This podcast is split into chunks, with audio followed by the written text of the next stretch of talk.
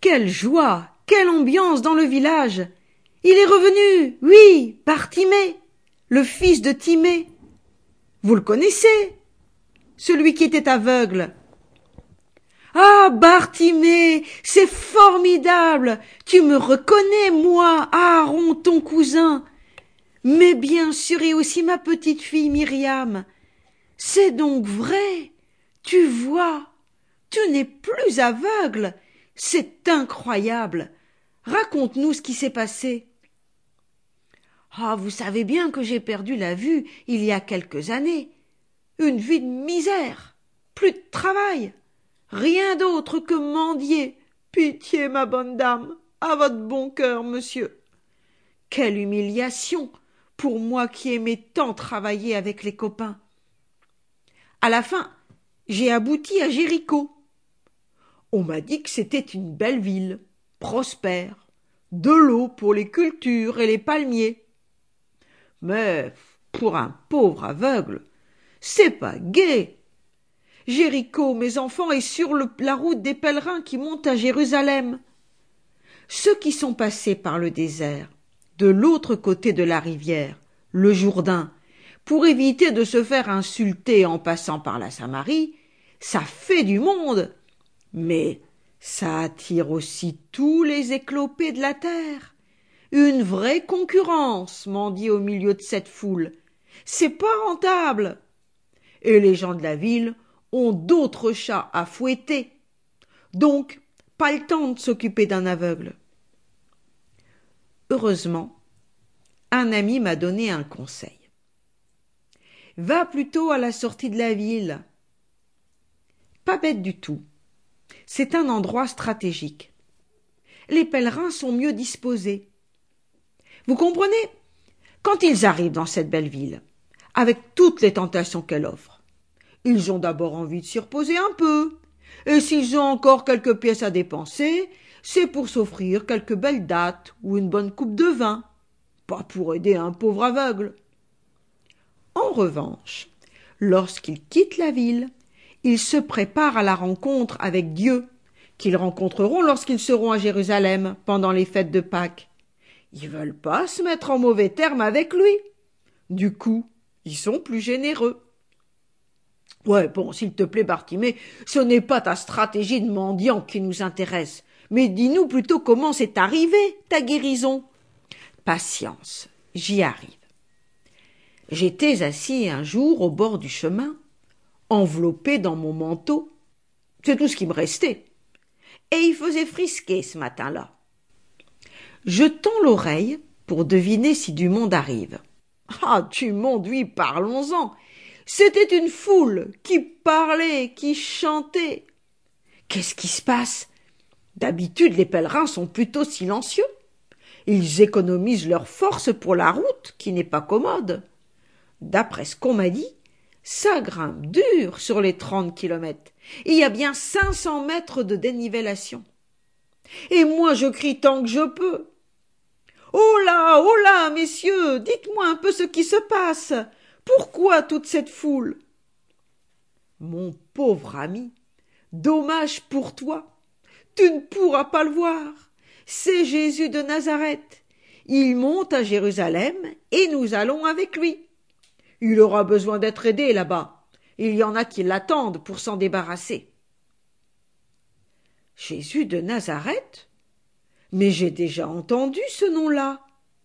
Ma parole, si c'est lui. Quelle chance. Alors je crie encore plus fort. Jésus de Nazareth, fils de David, aie pitié de moi. Pourquoi fils de David? Tu crois que David est un de ses ancêtres?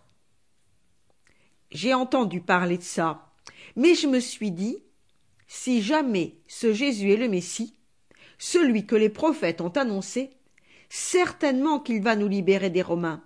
Ce sera un chef, un guerrier comme David. Tu sais, quand on a l'habitude de mendier, on essaie de se faire bien voir, de flatter un peu les gens. Il y a une autre raison qui me touche, moi, le pauvre aveugle. C'est des copains à moi qui me l'ont dit. Fais une prière au roi Salomon, le fils de David, lui, il peut te guérir. il y a un tas de gens qui lui demandent son aide, et il paraît qu'en son temps, c'était un sage, un guérisseur. En tout cas, ça a marché. Les gens me disaient Veux-tu te taire? Tu vois bien que le maître n'a pas le temps, il doit aller à Jérusalem. Mais lui, il s'arrête, et je l'entends qui dit Appelez-le. Au moins, il pensait pas comme les autres. Pour eux, je n'étais rien. Mais pour lui, j'avais du prix à ses yeux. Il ne m'a pas envoyé promener. Du coup, le voilà qui me secoue. Courage, lève-toi, il t'appelle. Alors là, je n'ai pas hésité un moment. J'ai bondi.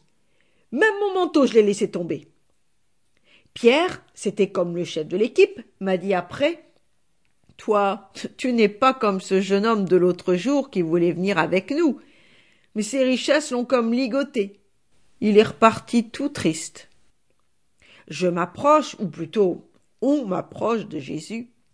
Je m'attendais à ce qu'il me dise Viens ici, je vais te faire des onctions, des gestes sur tes yeux comme les guérisseurs. Rien de tout cela. Seulement une question. Que veux-tu que je fasse pour toi? J'allais lui répondre Enfin, tu vois pas que je suis aveugle Fais-moi voir. Ah, mes enfants, j'étais comme paralysé, subjugué, émerveillé. Et, bêtement, je lui ai répondu Rabouni, fais que je vois. Tiens, tu lui as pu dit fils de David. Oh, bien sûr que non. Au son de sa voix, j'ai senti tout de suite toute la bonté de cet homme. Une bonté, une douceur qui me rentrait dans tout le corps, avec une envie de rester avec lui. Rabouni. Au rabbin dans la synagogue, je lui dis rabbin en m'inclinant. Mais ici, je savais plus bien comment l'appeler, mon cher maître, mon petit maître, mon bon maître Rabouni.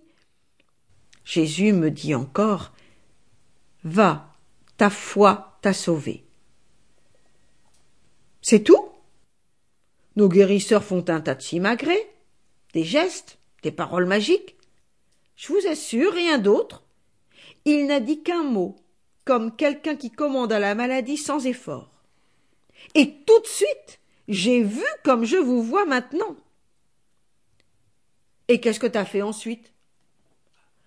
Que voulez-vous que je fasse? J'en avais assez du mépris des gens. Sale aveugle, tu dois avoir fait un grand péché pour être ainsi. Ou bien laisse-nous passer, ne nous embête pas. Lui, il n'est pas comme les autres. Je vous le dis, mes amis, je crois en lui, je marche avec lui je reste avec lui. C'est des hommes comme lui qu'il nous faut. Il m'a dit Ta foi t'a sauvé. C'est vrai. Je crois en toi. Tu n'es pas comme les autres. Je marche avec toi jusqu'à Jérusalem. J'ai été très touché lorsque Pierre est venu me voir et m'a dit Merci, Bartimée, tu vois, jusqu'ici, j'étais plutôt comme l'aveugle que Jésus a guéri à Bethsaïde. Il lui avait ouvert les yeux péniblement, par étapes. Moi aussi j'avais du mal à ouvrir les yeux, à croire vraiment en lui. Maintenant, mes yeux se sont ouverts tout grands, et je vais faire comme toi. Je vais le suivre, jusqu'au bout. Du moins, c'est ce que je vais essayer de faire.